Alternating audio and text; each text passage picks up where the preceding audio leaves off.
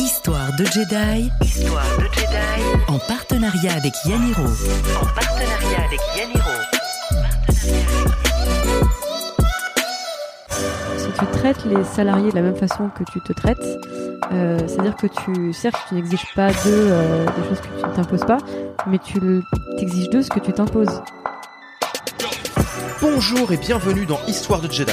Je m'appelle Alexis Eve et je vais à la rencontre d'entrepreneurs qui choisissent, le temps d'une discussion, de retirer leur costume de super-héros pour parler avec leur cœur de Jedi.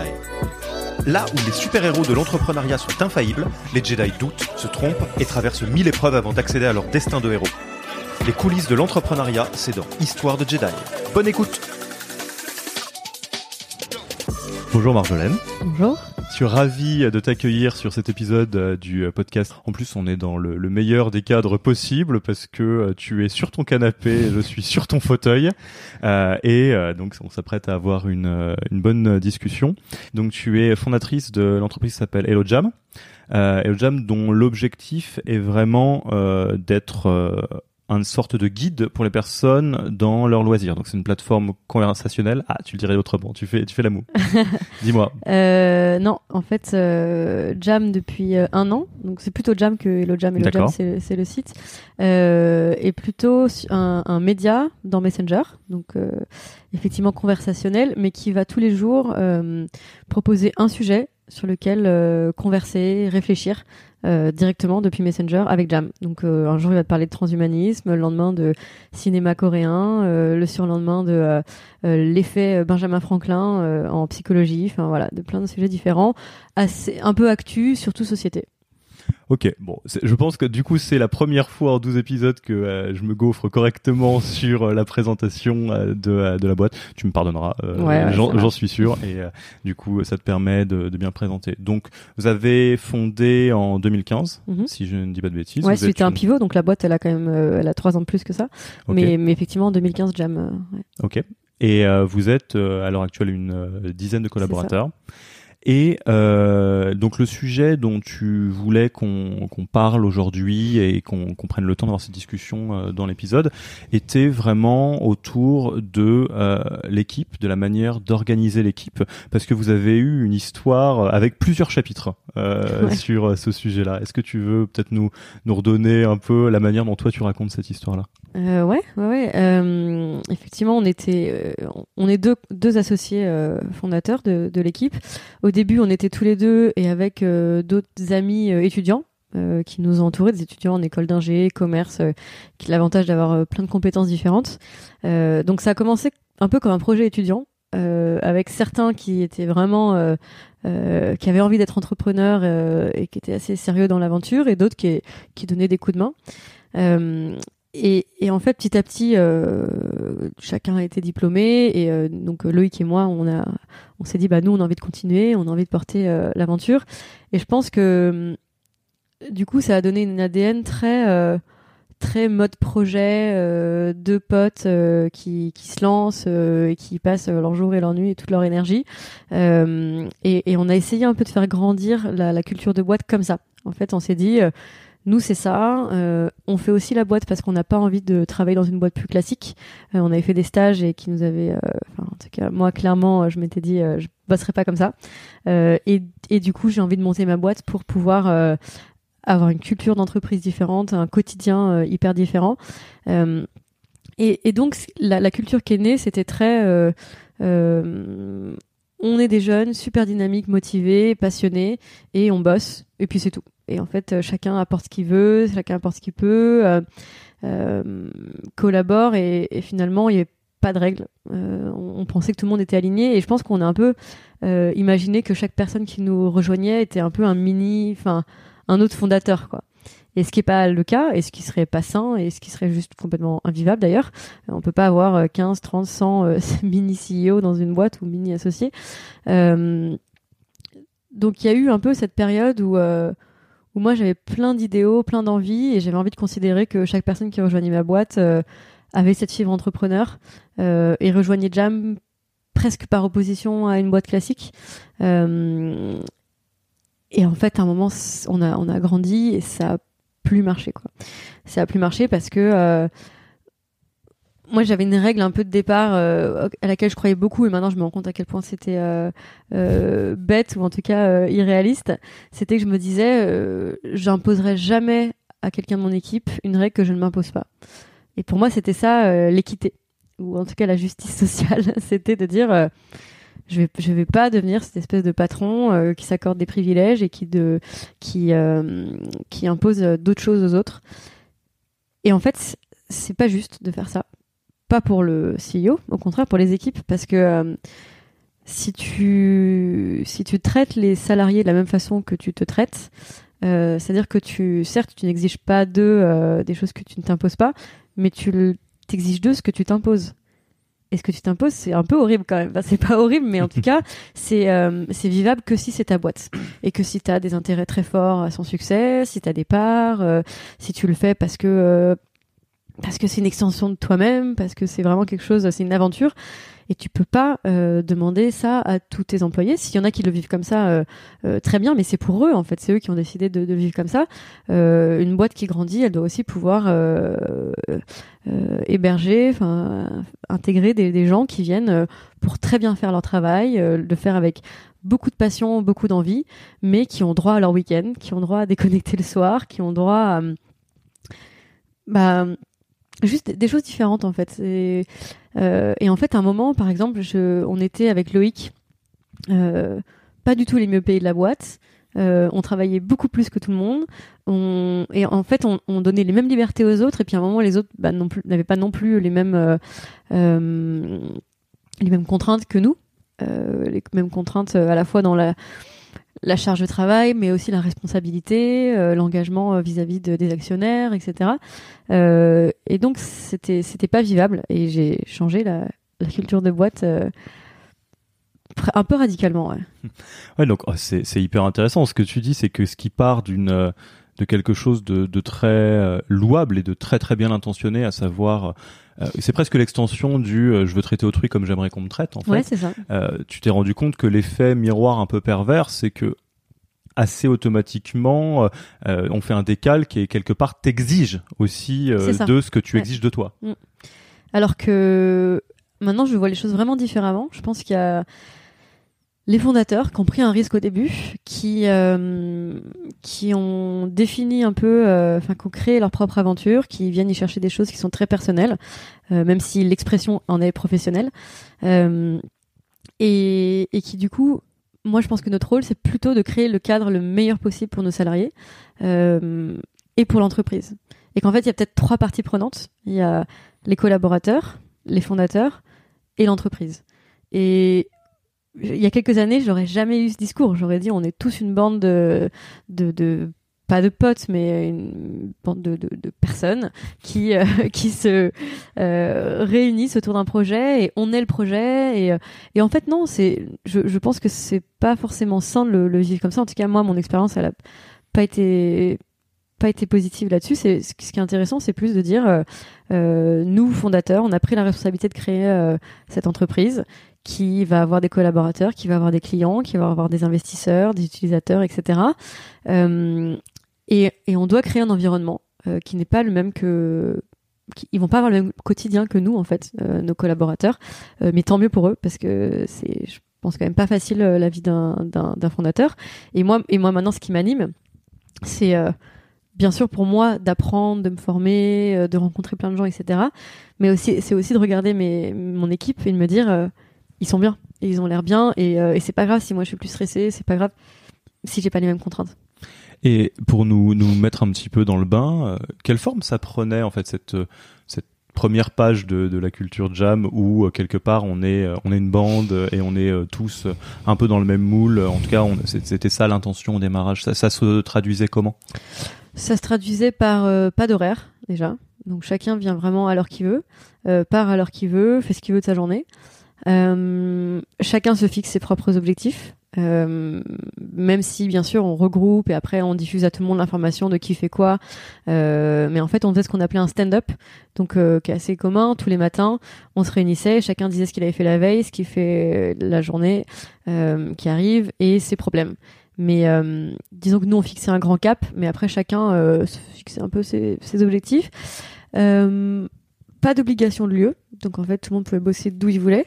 Euh, donc c'est à dire que je sais pas si t'imagines, en fait pas d'horaire et pas de lieu et des objectifs personnels, ça devient le bordel. Bah, Parce c'est qu'en c'est fait, très vite la jungle. Ouais. Ouais.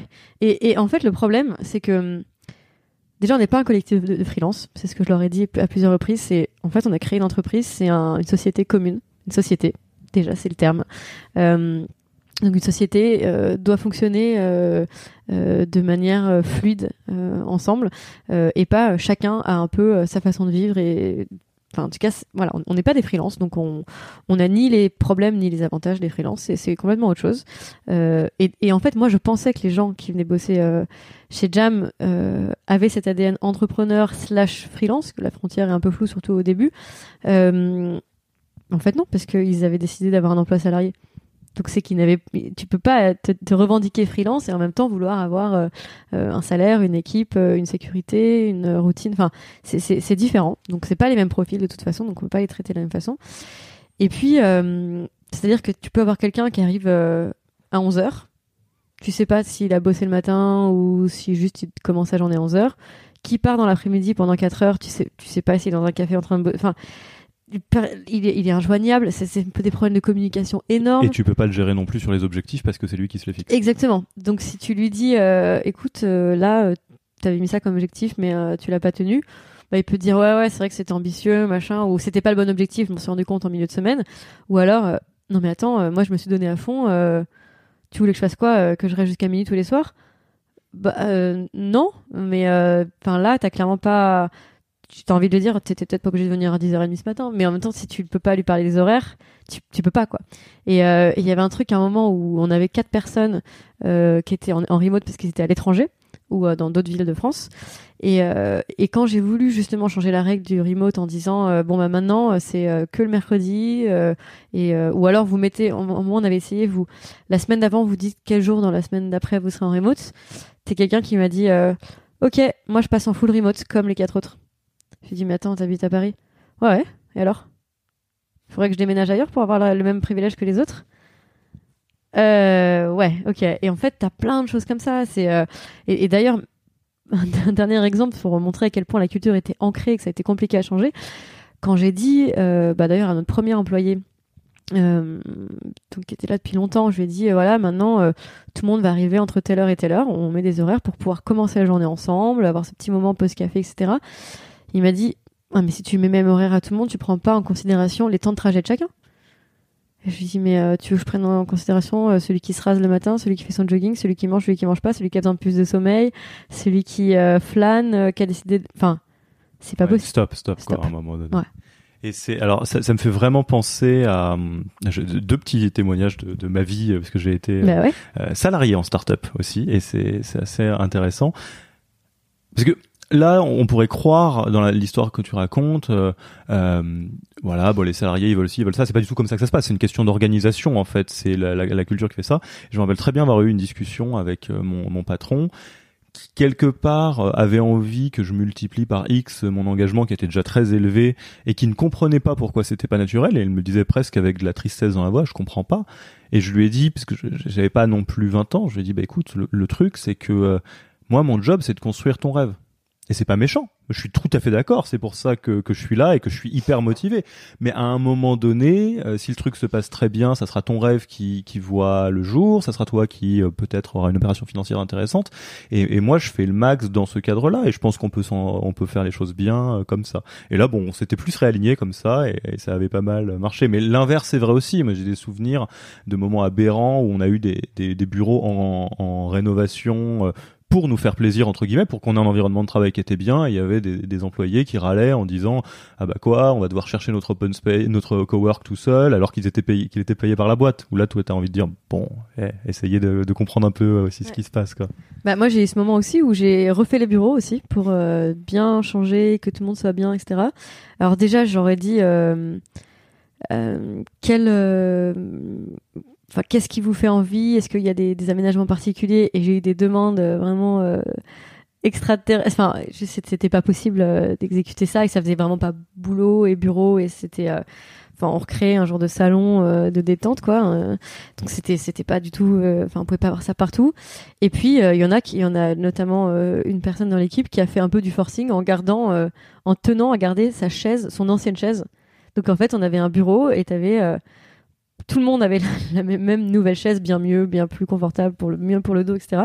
Et une qui a fait du forcing en disant je veux garder mon ancienne chaise. Et donc t'avais une chaise comme ça au milieu, euh, violette, qui avait rien à voir avec le reste. euh, et c'était pas, ouais, c'était pas sain. Et en fait, on s'est rendu compte que en donnant trop de liberté, les gens n'en profitent plus du tout. Il y a pas du tout, euh, ça les rendait pas plus heureux. Et puis de devoir se poser la question tous les matins à quelle heure je vais bosser demain. oh, est-ce que je me lève? Est-ce que je snooze? En même temps, si je me donne une heure de plus. Et puis t'arrives au bureau, puis il y a ton voisin qui est pas là et qui euh, que tu vois qui, arrive tout le temps plus tard. Enfin, ça, ça fait plutôt un nivellement vers le bas que- qu'autre chose. Donc, euh, je pense que ça, peut marcher, mais il faut, vraiment que je pense la boîte soit à un stade plus avancé où on sache qu'on fait et chacun a ses objectifs très très clairs et ses chiffrés, voilà. Mais après, c'est finalement assez froid comme environnement et moi, c'est pas ce que j'ai envie de créer. J'ai envie de créer une aventure collective plus que plein de freelance entre guillemets qui, qui viennent contribuer à un objectif, mais Ce que ça m'évoque aussi dans, dans les, les grands classiques de la littérature, euh, c'est la, la théorie du pacte social, Mm. où en fait concrètement, euh, bien sûr qu'à partir du moment où tu es dans une société, que ce soit la société ou une société euh, comme, euh, comme euh, la vôtre, euh, bien sûr que tu sacrifies de la liberté, parce que c'est le pacte, mais tu sacrifies cette liberté pour ne plus être dans l'état de nature, donc dans la jungle, à Ouais. la merci de, euh, dans quelque chose avec aucune, aucun cadre. exactement. C'est- très bien dit, c'est ça. Et, et à quel moment, est-ce que tu te souviens euh, de, je sais pas si c'était la goutte d'eau ou bien la réalisation, le moment où tu t'es dit, ok, bon, stop, vraiment, peut-être avec, avec vos associés, peut-être avec quelques euh, collaborateurs aussi, collaboratrices, vous avez dit, bon, attends, on va passer à- en version 2 parce que là, ça Mm. marche pas. Il y a eu plein plein de moments différents. Il y a eu euh, que pendant longtemps, moi, j'avais cette espèce d'angoisse tous les matins de euh, qui va arriver à quelle heure. euh, euh, Est-ce qu'ils sont du coup bien en ce moment, impliqués en ce moment, et du coup ça se reflète, ça se reflète sur les horaires. Est-ce que machin va être dispo pour qu'on puisse faire un point, ou est-ce qu'il sera chez lui ou introuvable? C'était, en fait, c'est- devenu ingérable pour moi. C'est devenu vraiment ingérable de euh, t'envoies un message sur Slack à quelqu'un, il te répond pas et du coup t'es là, bon ça fait une heure et quand tu dis mais t'étais où, j'avais besoin de toi. Attends mais ça va, euh, je me suis déconnectée parce que je bossais sur un truc et que et le moment où je me suis dit et là je me pose la question de est-ce qu'il bossait vraiment sur un truc ou est-ce qu'il était juste en train de regarder des séries quoi. Donc là c'était juste plus possible Euh, et j'avais envie qu'on qu'on reparte sur des bonnes bases. Je sentais qu'il y avait tout qui était là mais qu'il y avait juste un truc qui avait dérapé quoi et que en fait euh, on avait donné tellement de liberté qu'en fait euh, venir au bureau c'était devenu presque presque une punition alors qu'en fait ça l'était pas vraiment. C'est comme euh, euh, des gens qui auraient euh, qui auraient envie d'apprendre qui sont motivés qui sont inscrits d'eux-mêmes dans une fac une école peu importe. Et et forcément ou, par exemple faire du sport. Tu, dis tout le monde a envie de se mettre au sport. Les gens ils sont trop contents d'avoir ce, sport en particulier de s'être inscrit etc et puis en fait, soit tu leur dis bah le cours de sport c'est mardi de euh, 19h à 21h euh, et les matchs c'est le week-end, ou alors tu dis viens quand tu veux, on sait pas, de toute façon c'est toi qui décides de ta performance, des règles du jeu, du machin, du machin. Et au bout d'un moment les gens ils auront moins envie d'y aller et ils prendront moins de plaisir et ils, vont le voir vraiment comme une contrainte de bon allez je me force j'y vais. Alors que si c'est euh, on se rejoint tous ensemble euh, tous les mardis à 19h, il y a une vraie routine, il y a un vrai plaisir, on se pose plus la question et en fait on y va et une fois qu'on rentre sur le terrain on est bien.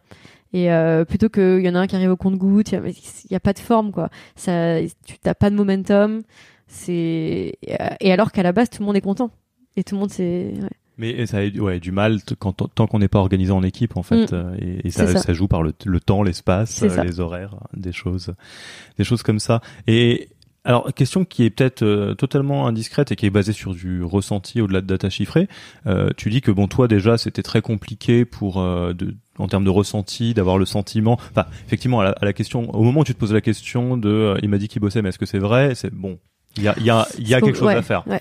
Mais est-ce que tu avais le sentiment, au-delà de ce ressenti, du méta-ressentiment, que euh, que la boîte avançait pas aussi vite que ce qu'elle devrait Bah oui, clairement j'avais ce sentiment. Euh, avec la, la difficulté que une start-up, enfin ou comme tout type de boîte, mais c'est toi qui fixes tes objectifs, c'est toi qui fixes l'avancée. Il y a quand même un côté un peu imprévisible. Donc tu peux te dire ah oui je veux faire 7% de croissance par semaine ou je sais pas quoi. Mais en fait, est-ce que si tu fais 15, puis 20, puis 30, Enfin, est-ce que c'est bien, mais que fait euh, le concurrent ou que fait le marché ou qu'est-ce que tu pourrais faire si tu étais mieux organisé? Enfin, et si tu fais trois, est-ce que c'est pas bien ou au contraire, est-ce que euh, c'est solide et du coup euh, continue là Enfin, c'est un peu toi qui décide et qui imagine et il n'y a pas de vérité. Donc, c'est voilà, c'est c'est ça le truc en fait. C'est comme il, il fallait encore qu'on craque quelque chose, qu'on trouve quelque chose. Il n'y avait pas forcément de bah, attendez, on est en retard sur notre budget, euh, on fait le même depuis 10 ans, euh, qu'est-ce qui se passe cette année? Non, c'était pas ça, c'était plus euh, j'ai le sentiment qu'on pourrait mieux faire. Quoi. Ouais, et du coup, bah, une fois que tu as dépassé les, les, indicateurs, le sentiment prend une place euh, importante. Comment vous, comment vous y êtes pris pour euh, annoncer quelque part le changement de, de chapitre? On, tourne la page. Alors moi, j'ai passé euh, les vacances de Noël de l'année dernière à lire pas mal de bouquins, dont Reinventing Organizations, qui m'a énormément marqué. J'ai pris plein de notes c'est un Noël génial. Je, fais une toute petite parenthèse euh, à tous ceux qui nous écoutent. Si vous avez l'impression que ce livre, on le cite euh, énormément, c'est parce qu'il est très très bien. Si vous l'avez pas lu, lisez-le. Voilà. Ah, bon bah voilà, je, suis un peu redondante, mais non non, pas du tout. Au contraire, c'est que c'est un très bon bouquin qu'il faut lire. C'est un très, bon bouquin euh, et qui m'a vraiment énormément marqué dans les exemples, dans la théorie, dans la vision. Enfin vraiment le côté, on crée une aventure d'équipe et ça permet de, de créer le fait que les gens se sentent vraiment engagés, responsabilisés, beaucoup plus épanouis. Enfin, j'ai trouvé que c'était un bouquin qui euh, justement qui est pas du tout euh, froid, euh, rentabilité, optimisation des process, etc. Mais au contraire, créer créer de de l'épanouissement, de l'engagement, du bonheur, même si le bonheur c'est une notion hyper personnelle, mais en tout cas de ouais de, de l'épanouissement pour chacun et ils se sentiront plus impliqués dans leur boulot au quotidien, euh, il va en sortir des choses incroyables et ce sera bien pour l'organisation. Et, euh, et, en fait, euh, je me suis énormément inspirée de ça pour, enfin, au-delà des méthodes et des exemples qu'il donne à mettre en place, le déclic ça a été, je veux créer une aventure collective, euh, je veux pas créer un endroit pour que chacun soit le plus individualiste possible.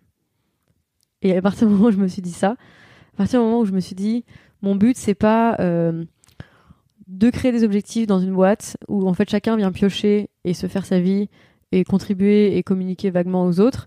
Euh, je veux pas créer ça, je veux créer euh, un endroit où on est tous alignés, on a tous la même vision, on vient tous progresser, on vient tous participer. Quand il y en a un qui fait quelque chose de bien, ça rebondit sur les autres. Et, euh, et, après de là, j'ai gratté six pages de notes pendant mes vacances et je suis rentrée euh, en les mettant euh, j'en ai parlé avec mon associé Loïc et petit à petit on a fait un espèce de playbook euh, de ce qu'on voulait faire et, j'ai fait j'ai vraiment pris le temps de faire un état des lieux de ce qu'on avait ce qu'on avait créé comme culture, ce qu'on avait réussi, ce qui avait moins bien marché, euh, bah, comme culture, mais aussi comme, enfin, dans l'entreprise, les, résultats de l'entreprise de manière euh, plus extérieure, et, et de dire pourquoi j'avais envie de le changer, quelle était ma part de responsabilité là-dedans, euh, pourquoi on en était arrivé là, est-ce que je voulais créer? Et pourquoi? Et, euh, et, un peu le nouveau contrat social, le nouveau pacte social, comme tu dis. Et, euh, et j'ai pris le temps d'aller en parler avec chacun, de leur envoyer en privé, de leur dire voilà, euh, mes réflexions, on en parle. Et quel a été l'accueil?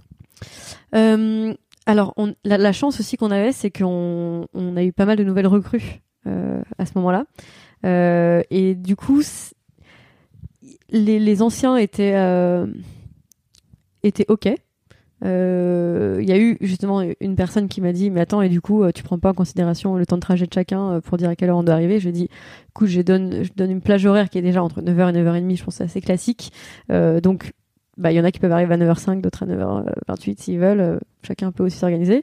Mais à part en fait un peu de bon ok tu sais ce que moi j'en pense des horaires et machin je pense que tout le monde avait le même constat que ça marchait pas et que et qu'on avait envie de, de, fraîcheur. Et comme les nouveaux sont arrivés, euh, ils ont pris le pas tout de suite. Quoi. Et donc, euh, bon an, mal an, est-ce que tu as vu euh, les retours des uns et des autres aller tous dans le même sens, dire ah, on est quand même mieux comme ça et on est content d'avoir sacrifié peut-être une partie de liberté pour un peu de confort, de sécurité, etc. Oui. Je pense que ça fait du bien à tout le monde. Euh, parce qu'on a eu cette chance aussi du fait que l'équipe a changé à ce moment-là. Euh, parce qu'il y a eu voilà, c'est nouveaux qui sont arrivés, en plus des, des stagiaires, des alternants, donc qui étaient beaucoup plus, enfin moins avec des certitudes sur ce qu'ils voulaient et plus demandeurs de, ok, c'est quoi le cadre, très bien, ça me va, c'est plutôt sympa d'ailleurs, c'est parti quoi. Mais donc donc non, c'était je pense que tout le monde était un peu soulagé et on a pu passer à autre chose et mettre ça derrière nous. Quoi. Alors, ça m'évoque une question que moi je me pose et où j'ai pas la réponse. Donc, euh, tu auras probablement un, un, élément de réponse de, de, de, ton point de vue avec l'expérience que tu as vécue et puis euh, tous, les, tous tes collaborateurs et collaboratrices. Euh, j'ai vraiment le sentiment que dans le milieu startup français, en tout cas c'est beaucoup d'entrepreneurs, de, entrepreneuses que je vois, il euh, y a beaucoup pour lequel le monter une boîte, c'est la première expérience professionnelle, mm. la première vraie expérience professionnelle. Dans les employés, les collaborateurs, collaboratrices de start-up, c'est le cas aussi. Il y en a beaucoup qui attaquent directement par une start-up. Alors, j'ai aucun jugement là-dessus sur est-ce que c'est bien, est-ce que c'est pas bien. En revanche, euh, je me pose très sincèrement la question de qu'est-ce que ça crée comme référentiel de ce que c'est que le travail et comme attente. Parce que dans mm. l'histoire que tu racontes, si je devais, euh, si tu me permets, euh, prendre un, un, petit peu de recul, il y a la super intention hyper bienveillante de ta part de on va s'organiser comme ça avec beaucoup de liberté parce que mes stages c'était un petit peu chiant et avec le fait que ça n'a pas marché, il a fallu que tu l'apprennes pour que trouver un modèle qui marche après, ce qui est très sain hein, au passage. Et il y a aussi peut-être des, des, des, gens dans ta boîte qui arrivent avec beaucoup beaucoup d'attentes ou quelque part, si on était un tout petit peu euh, taquin, on pourrait leur dire ah non mais t'inquiète, va bosser chez McKinsey et, dis-moi comment ça se passe. Hein. Ah mais je voilà, je veux pas devenir, euh, je, suis pas aigri, hein, tout va bien, je, je, ma vie va bien. Euh, mais c'est vrai que parfois j'ai envie de leur dire franchement, va bosser ailleurs et même pas chez McKinsey, va bosser dans une autre startup. Enfin, va bosser dans une boîte euh, quelle qu'elle soit. Et... chez Conto. Ouais, ouais, chez, ouais. Et, euh, et, et, non, mais du coup, la question plus générale que ça m'évoque, c'est est-ce que tu penses que il y a un vrai effet sur l'organisation du travail en startup du fait que euh, pour certains et pour une grande partie, c'est la première expérience, côté fondateur et côté salarié? Oui, et je pense qu'il y a même plein de mythes en fait sur euh, qu'est-ce que c'est que le, le, travail en startup, qu'est-ce que c'est que le travail, qu'est-ce que c'est que le quotidien souhaitable euh, de quelqu'un qui bosse euh, et qu'en fait la, frontière effectivement comme on disait entre euh, freelance, entrepreneur, parmi les premiers employés d'une start-up, elle est de plus en plus floue. Entre aussi le, le, pote qui donne un coup de main sur le projet, le, enfin c'est ça devient de plus en plus flou et pourtant c'est des statuts différents l'entrepreneur n'a pas le même statut que, enfin, le chef d'entreprise n'a pas le même statut que le freelance, qui n'a pas le même statut que l'employé. Euh, c'est très différent et donc euh, ça sert à rien de vouloir, euh, même si on œuvre tous pour euh, globalement quand même une même vision du travail et, une mission commune si on bosse tous sur le même projet à l'instant T. si tu te retrouves autour d'une table avec un stagiaire, un chef d'entreprise, un freelance qui est là pour aider sur une mission et un premier, un CDI, ils ont beau bosser sur le même projet, chacun a des contraintes et a des avantages complètement différents. Et donc, faut pas. Euh, c'est compliqué de, en fait, de faire une espèce d'amalgame et de mettre tout le monde dans le même paquet. De, euh, il y avait l'ancien monde et il y a le nouveau monde. Et le nouveau monde, je pense qu'il est encore bourré de mythes euh, et d'attentes de, qui, qui, avec lequel il faut avoir, je pense, un peu de précaution. Et, et effectivement, nous, c'était notre première vraie expérience. Euh, et donc c'est pour ça qu'on a aussi, euh, je pense, fait pas mal d'erreurs euh, et tâtonné pas mal de fois. et puis pour nos employés, c'est vrai que je suis contente quand j'en ai un qui a déjà bossé ailleurs. Et là, bah, pour Parce qu'il est encore plus content. Parce qu'il là, il se dit, mais c'est génial. Waouh, comment c'est cool. Ouais. Et là, bah, pour, pour, finalement arriver sur un modèle qui, probablement toujours en test, hein, parce que c'est un peu comme ça que ça marche aussi. Il faut itérer, mais où voilà, où vous avez pu créer le plus de confort possible et où ah toi, ouais, non, bah, mais voilà, là, euh, j'ai une équipe euh, que j'adore, qui est hyper impliquée, qui performe super bien, qui s'entend super super bien, avec qui on a plein de, de, de rituels, de routines. Euh, euh, on a les déjeuners du vendredi, euh, ils, vont, ils, vont, boire des coups. Moi, je suis moins parce qu'il y a aussi ça aussi, c'est que je suis. Ils ont leur, euh, relation entre eux et, euh, et moi j'ai ma relation avec eux, mais je les laisse aussi. Enfin et chacun son rôle. Et, effectivement, mon, objectif maintenant, c'est plus de créer le plus de, pour reprendre ton terme, de confort pour eux, pour que ils soient sûr d'être euh, bien drivés, qu'ils comprennent la mission de la boîte, qu'ils comprennent euh, les enjeux, la transparence. À un moment, par exemple, pour protéger les employés, je partageais moins les mauvaises nouvelles. Euh, bah maintenant, je le fais. je partage les difficultés comme les, les réussites. Je partageais moins pas assez les réussites parce que je sais pas, j'allais vite, tac, tac, tac, je suis en rendez-vous, il se passe ça, c'est bien, mais en fait, je, je prenais pas le temps d'en parler. Maintenant, je prends le temps euh, de communiquer. Euh, et dans le, j'essaie de vraiment, enfin, je fais tout pour m'assurer que euh, ils sentent qu'ils aient leur place, euh, qu'elle évolue s'il y a besoin, de, de, les écouter énormément. D'ailleurs, aujourd'hui sur Jam, on a posé une question euh, à notre communauté qui était euh, quelles sont les qualités que tu attends de ton manager? Euh, le premier, c'était des compétences, mais juste après, c'est de l'écoute. Et voilà, donc il y a vraiment ce côté, les gens ont envie qu'on les écoute et qu'on les comprenne. et qu'on agisse et qu'on affine en conséquence. Donc mon, mon objectif maintenant c'est ça, c'est de créer un cadre où les gens sont vraiment bien chez Jam, et pas juste euh, vraiment bien dans leur coin. ok, très bien. Bon, je te dis à une prochaine fois et on suivra euh, les aventures Merci. de Jam. Au revoir. Merci, au revoir.